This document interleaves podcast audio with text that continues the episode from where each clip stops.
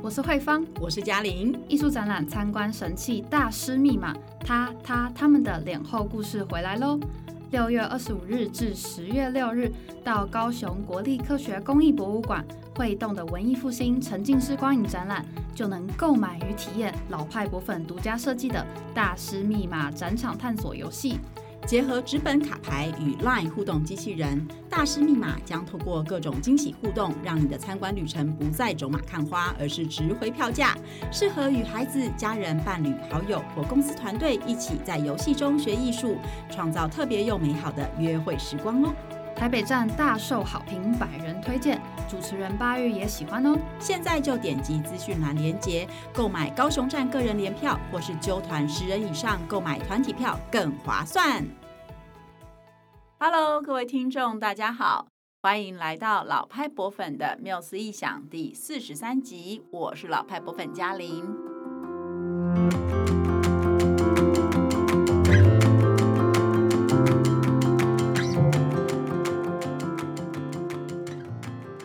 哎，今天是爸爸节，在节目开始之前，先祝福各位父亲爸爸节快乐。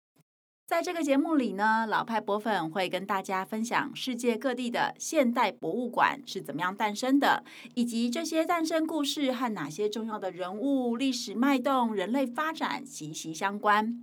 那这一集呢，我们要带大家到美国的首都华盛顿特区，一起聊聊全世界最大的博物馆系统与研究联合机构，叫做史密森尼学会。好，那英文就是 Smithsonian Institute。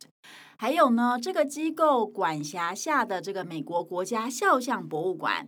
今天要一起来聊天的伙伴是慧芳。Hello，大家好，我是慧芳。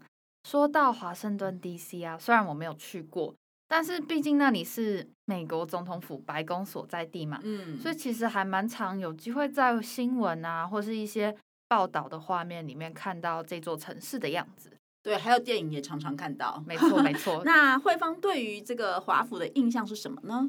我印象中的华府其实就是一个很漂亮，然后有很多壮观建筑的地方。我记得从白宫一直到他们国会山庄之间，就充满了很多像是城堡啊，或是殿堂啊那种古典风格的建筑物。而且啊，据说那些建筑物当中还有不少是博物馆跟美术馆呢。对啊，而且你知道吗？大部分华盛顿特区的博物馆、美术馆，或者是各种的科学和文化机构，全部都是由史密森尼学会这个组织所管理的哦。更特别的是呢。史密森尼学会呢，是全美国唯一一个由政府资助的半官方机构。当中的董事会召集人，他一定会是任内的美国副总统。然后他的成员还包括了最高法院院长啊，还有八位参议员、三位众议员，然后才是其他的民间人士。嗯，可以说是一个，嗯，听起来有点像是行政法人吗？好像也不太一样，嗯、就是我们很难去定义，就是用我们自己了解的行政系统去定义它，因为毕竟台湾就是没有这样子的机构类似的单位。对，就是说，虽然就是行政法人跟史密森尼学会，它都是有点像是半官方的独立组织，可是因为呃，史密森尼学会他们的经费大部分都是来自政府补助的，它其实没有像我们呃。认知中的行政法人底下的这种博物馆，它可能需要有自筹来财务的这些压力呀、啊，等等的。其实，在史密森尼学会辖下的这些博物馆啊，他们。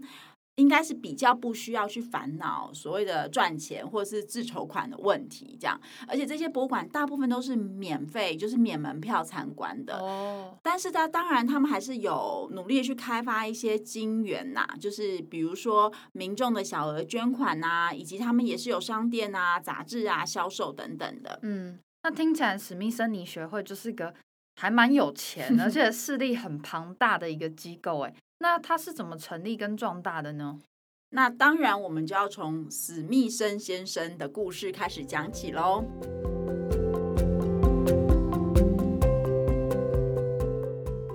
史密森先生呢，他的本名叫做詹姆斯·史密森，他是一位这个英国的伯爵休·史密森，还有另外一位非常有钱的寡妇伊丽莎白·梅西的私生子。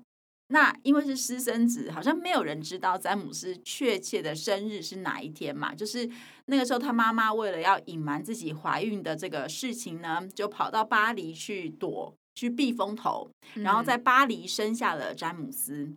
那也因为这样子，年轻时代的詹姆斯，他其实是用妈妈的姓氏梅西哈。但在他的父母亲都过世之后呢，詹姆斯就改回了爸爸的姓氏，也就成为后来大家很熟知的这个詹姆斯史密森。虽然呢，他是私生子，但是因为他的父母亲都是贵族阶级哦，嗯、所以詹詹姆斯史密森呢，在十七岁的时候就进入了牛津的班布洛克学院就读。然后他在求学阶段呢，也展现出对化学的高度兴趣。对，那个年代的人好像很容易对化学有兴趣，就感觉化学就是很像那种神秘的炼金术。我不对对，一个新开发的。那个时候很潮的一种学问，这样子啊，但啊，然后他就在大学的时候发表过就是化学相关的论文，这样子。那年少得志的他呢，就很年轻哦，他才二十二岁的时候就进入了英国皇家学会，去从事化学研究相关的工作，然后最后甚至成为学会里面最高的执行委员。嗯、听起来呢，这个詹姆斯史密森先生好像还蛮成功的，对不对？对啊，嗯，但是其实，在化学史上，他并没有做出什么太巨大的贡献，因为呢，在十八世纪末那个时代啊，如果一个化学家他想要在化学界有一番作为或者留名青史的话，最好是能够发现一个崭新的化学元素，像是后来就是玛丽居里夫人她发现镭这个化学元素一样吗？没错，就像居里夫人，嗯、但是呢，因为是史密森先生，他一辈子都没有发现任何新的化学元素，但是他最大的成就是找到能够提炼锌这种金属元素的一个矿石哈。可是即使并没有成为一个好像名垂青史很厉害的化学研究者，英国皇家学会这个制度还是影响他一一生这样子哦。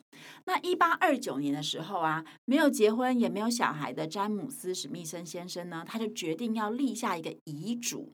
他要把他自己全部的财产都捐给美国政府，而且强调呢，要用这些钱来成立一个专门研究科学跟文化知识的学会，然后透过这个组织来跟美国人民推广科学跟文化知识。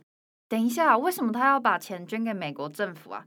史密森先生他不是英国人吗？为什么他不把钱捐给英国政府呢？对，他是英国人没有错，但是因为英国已经有皇家学会这个研究单位啦，呃，但是因为当时这个十九世纪初的美国，他们才刚刚建国没多久嘛，他就没有类似这样子的研究机构，所以呢。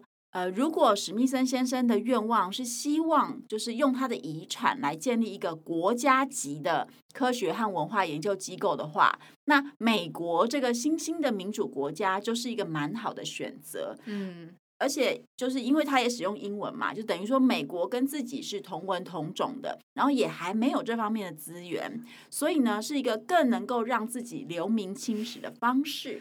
你是说，他比起当一个普通的化学家，他把遗产捐给其他国家，反而更能够让他自己名垂千史的意思 吗？对对对，听起来 我们从后面往前看，似乎就是这个样子的感觉哈。而且呢，更有趣的是。史密森先生，他这一辈子去过非常多的欧洲国家，不仅曾经目睹过法国大革命，而且还曾经在拿破仑时期被抓去关哦。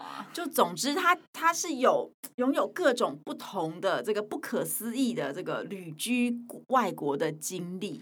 他甚至称呼他自己叫做世界公民哈。但是这一位史密森先生，他从来没有。去过美国？什么？他没有去过美国，那还捐钱给他们？哇，他到底在想什么啊？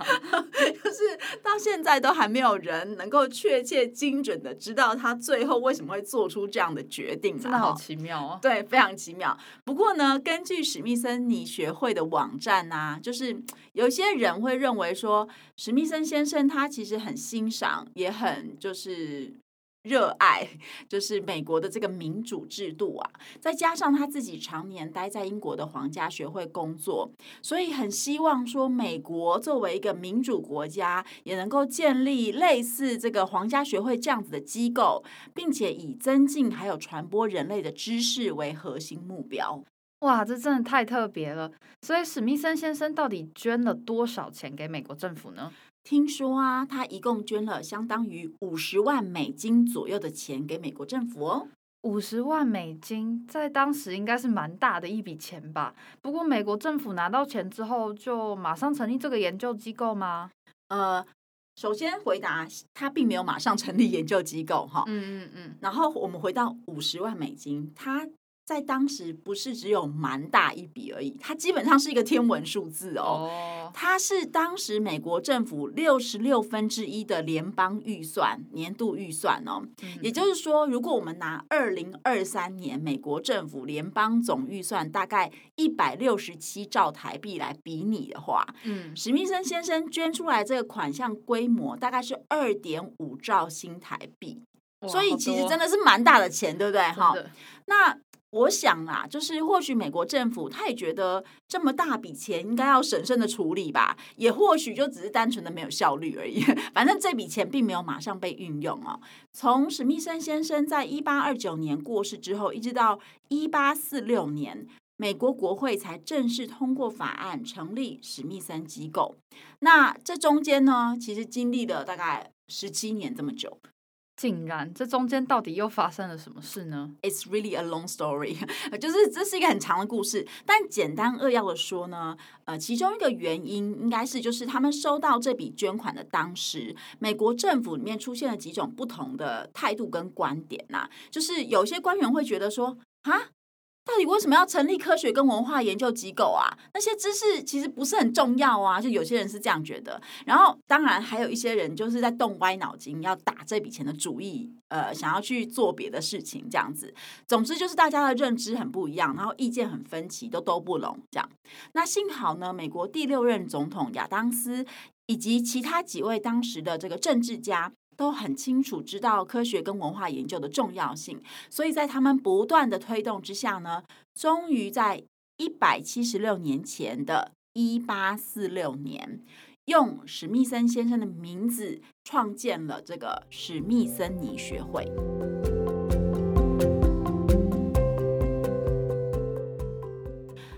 史密森尼学会呢，它作为这个全世界最大的博物馆系统，还有研究机构，一共管理了十九座博物馆、九座研究中心、一个动物园，以及超过了一点三亿件的艺术品，还有标本典藏哦。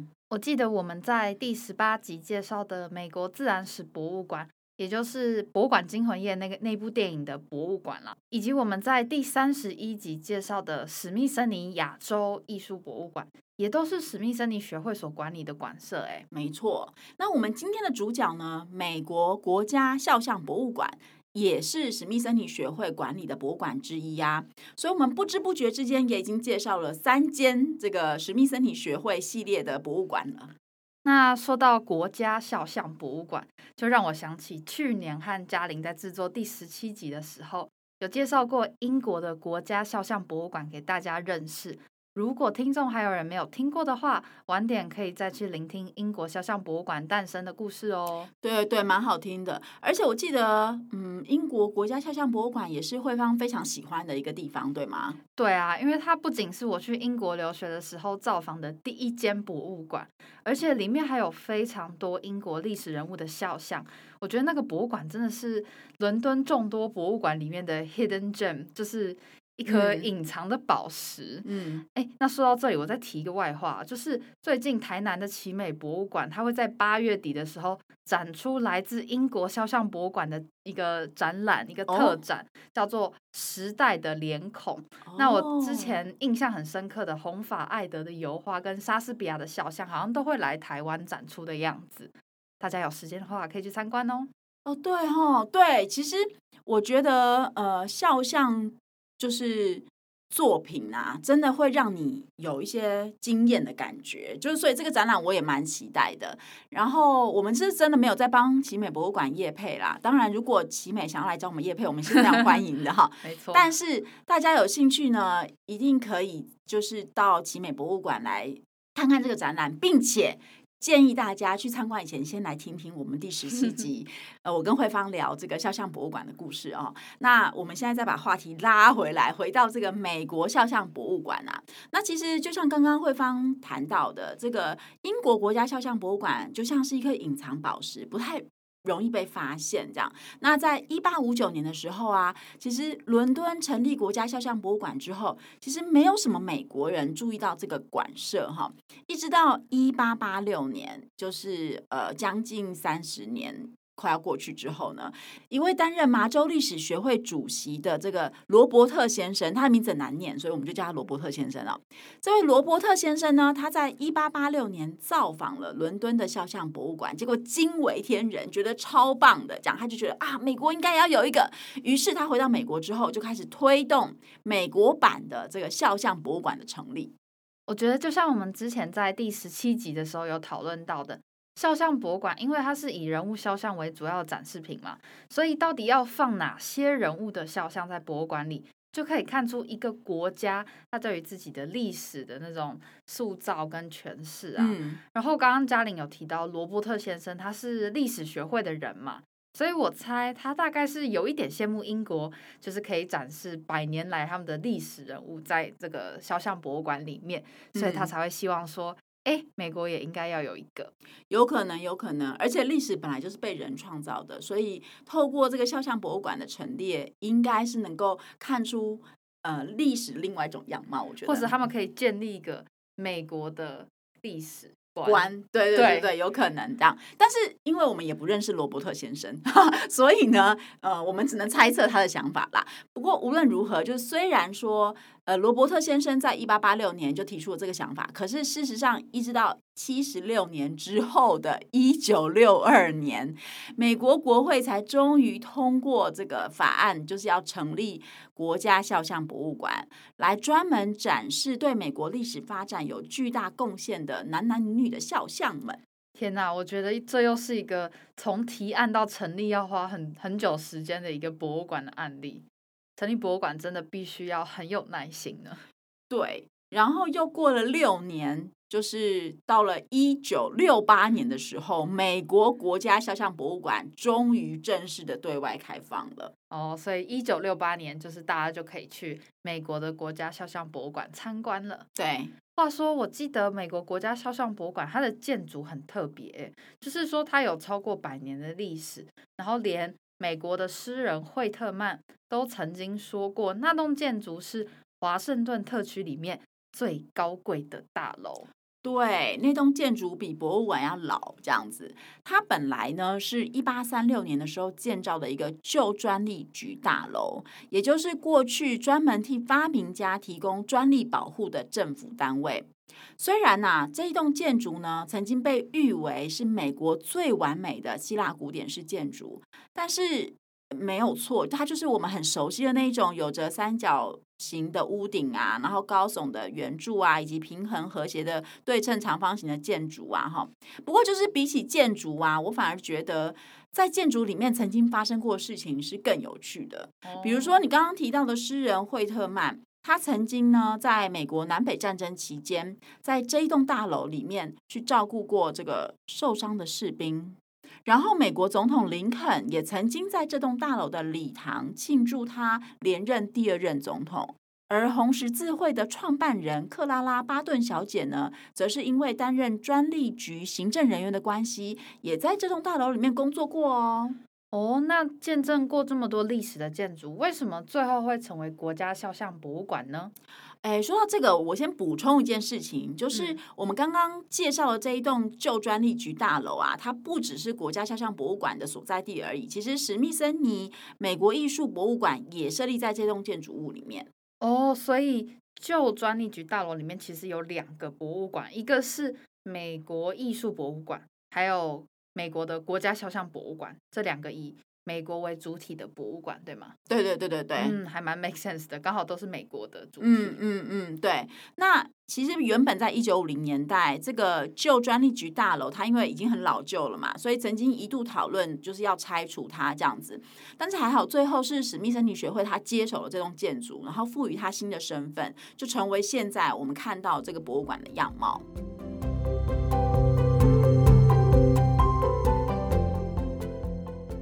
刚刚都在讲历史和建筑，那现在我们来聊聊肖像博物馆里面展示的哪些人物吧。好啊，我虽然没有去过，但是我在博物馆的网站里面有看到几个还蛮有趣的常设展呢。嗯，然后让我比较印象深刻的有美国总统展。嗯，我觉得这展还蛮好理解的啦，毕竟总统他就是国家的领袖跟代表人嘛，所以会出现在国家肖像博物馆里面很正常。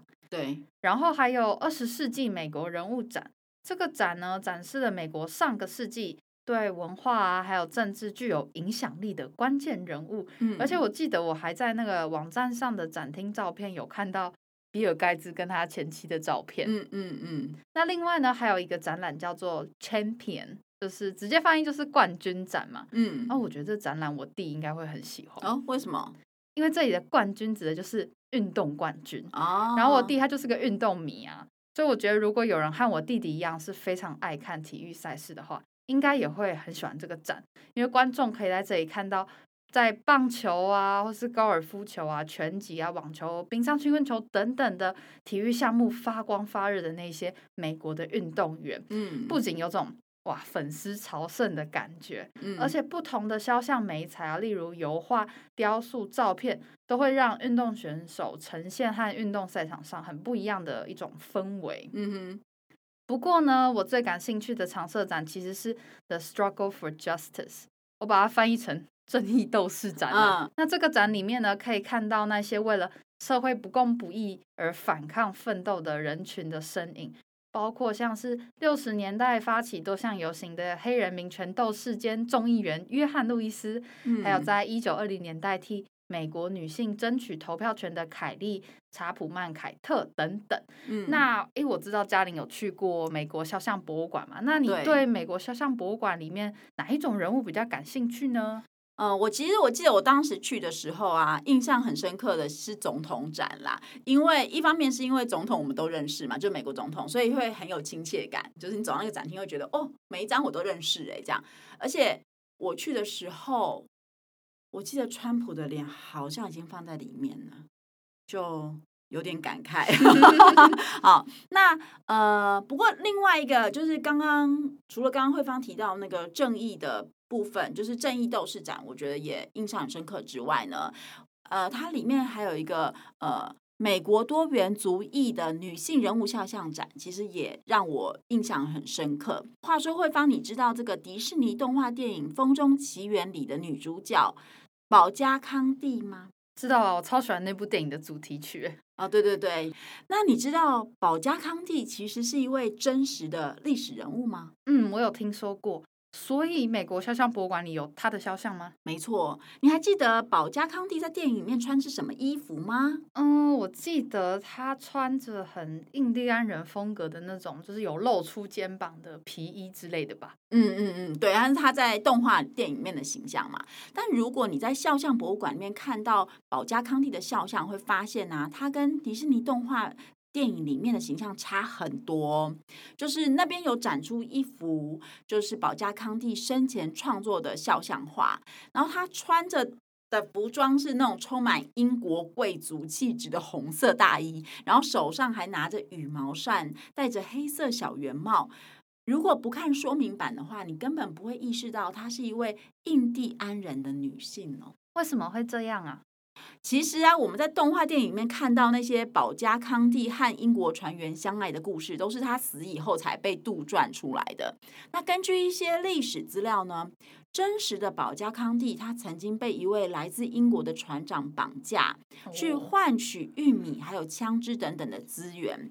那在被绑架的这段期间呢，他跟一位专门种植烟草的白人农夫结婚生子。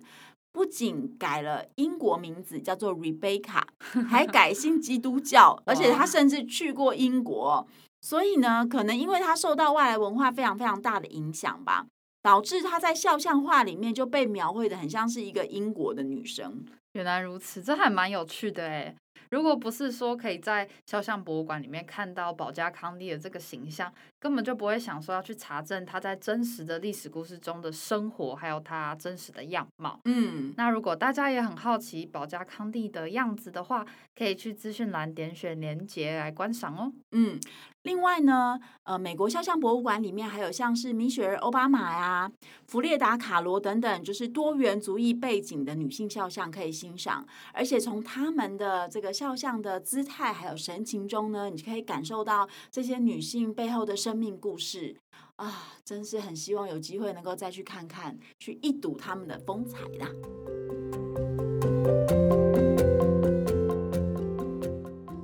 那今天的节目啊，我们要即将告一个段落了。我们今天介绍了美国史密森尼学会，还有美国国家肖像博物馆的故事。慧芳，你对于哪一个段落印象比较深刻吗？我觉得史密森先生他把遗产捐给美国，还有就是保加康帝他非常令人意外的这个肖像的故事，都还蛮让我印象深刻的。嗯，不过我刚刚就是我们在聊天的时候，我就是想说。诶，台湾到底有没有哪一个比较类似于英国啊，还有美国国家肖像博物馆这种类型的博物馆？然后呢，嗯、我就想到了在总统府附近的国史馆，因为里面也有一些总统的肖像，还有一些总统相关的文物。嗯、但是呢，除此之外，它并没有展示什么其他的民众啊，或者其他的历史上的关键人物，或是多元族群的肖像。所以我想说，到底为什么？英国跟美国这些西方人，他们会想要透过就是展示人物肖像的方式来呈现他们这个国家的历史跟发展呢？就是为什么是肖像？呃，我觉得这个问题还蛮有趣的哈。不过我觉得这应该是跟呃，英国是一个贵族体制，欧洲嘛，他们很多贵族体制的国家，然后传统上来说，他们的贵族很喜欢请画家。去帮他们画肖像画，然后就会放在家里这样。对，就会放在家里。然后就在，特别是在呃照相技术还没有发明以前，其实呃每一个家族里面的肖像画，对他们家族而言是蛮重要的一件事情，就是来缅怀祖先，嗯啊、呃、缅怀先祖的一个方式。那而且我觉得就是。这些西方国家、白人、欧洲啦、欧洲呃的文化里面，他们对于或许是中世纪之后，就是从文艺复兴时代他开始，他们开始重视人文精神、人本主义之后，他们对于个体的重视其实是很强烈的。就是这一个人，他能够带给他周围的人什么样的影响力，他带给他家族什么样的遗产，我觉得他们是非常非常重视的。所以肖像画某种程度上就是完整的，就是。呃，记录了或承载了这个人曾经存在过这个世界上面的一些意义，或者是他的精神。嗯，对。那或许是因为有这样子的渊源，所以他们会呃用肖像博物馆或者是肖像的展示来呈现出呃这个。这一些众多的重要的人物、关键的人物，他们曾经对这个国家发挥过什么样的影响力，或他们希望透过肖像博物馆来纪念这些人的精神，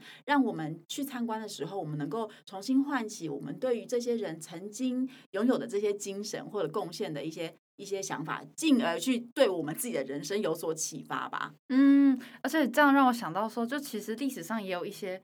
比较没有那么重要的历史人物，嗯，他们会透过叫别人来帮他画一幅肖像，让他自己好像变得重要。嗯、对，我觉得这个也蛮有趣的。或是在就是在中国的话，那些宫廷里面的，你如果比如说是后宫的妃子，如果被画出来的话，代表你很重要，你可能是皇后。嗯、你没有被画出来的话，代表就你就不重要。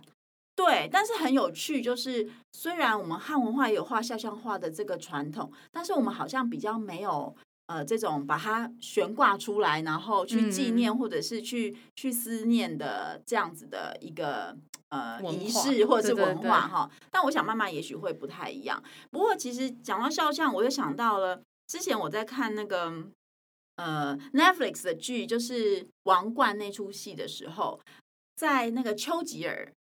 呃的执政的末期，呃，我记得英国政府还是议会吧，就是有有请一位画家去画了一幅肖像画，丘吉尔肖像画要送给他。结果，呃，丘吉尔对这个这幅肖像画本来有很大的期待，后来他看到成品的时候，他气到把那幅画烧了。真假的？对，因为那个肖像画家呢，他非常忠实的展现出丘吉尔的。老，还有就是那种疲惫，就是因为实际上丘吉尔已经在政坛可能几十年了，他其实已经被政治磨的，嗯，非常非常的呃，就是辛苦了，这样，对对对对，就是就是我觉得台湾每个总统当总统以前都意气风发，当完之后八任之可能八年之后都看起来老很多，白头发都长出来，对，丘吉尔当时就是大概这个状态，这样，所以他就看到那幅。肖像画，他后来把它烧掉了，这样子。对，所以其实我觉得肖像画，呃，它有很多的意涵跟意义在里头。那这也是为什么，呃，西方国家或者是特别美国跟英国他们会做肖像博物馆的原因的吧？我觉得蛮有意思的。所以大家现在能出国的人还是不多，但是我们就一起期待八月底这个奇美博物馆。来展示的这个特展《时光的脸孔》吗？时代的脸孔，时代的脸孔这个特展吧。话说，我最近发现有些听众有帮我们在 Apple Podcast 评分呢。之前也有人留言敲碗说，希望之后可以再介绍奇美博物馆哦。对，然后就真的非常感谢大家的回馈。如果大家有任何想要对老派博粉说的话，都可以在 Apple Podcast 留言告诉我们，然后还有帮我们评分，然后也别忘记呢，可以到节目的说明栏点选小纸条的连接，然后也可以跟我们说悄悄话哦，也可以请我们喝杯咖啡之类的，就是对，可以赞助我们。对对对，如果你觉得这集节目内容还不错的话，请分享给身边的亲朋好友，让我们陪伴你继续说出更好的博物馆故事。也请到各大社群媒体，脸书、IG 和 Line 搜寻。老派博粉的缪斯音响，追踪我们的最新消息喽。詹姆斯·史密森曾经说：“人在知识中就能够找到自己的伟大和快乐。”你也跟老派博粉一样喜欢学习新知，并且从中获得喜悦吗？不妨多逛逛博物馆这个充满各种知识的地方哦。下一周我们会延续史密森尼学会的主题，敬请期待。我们下次见，拜拜，拜拜。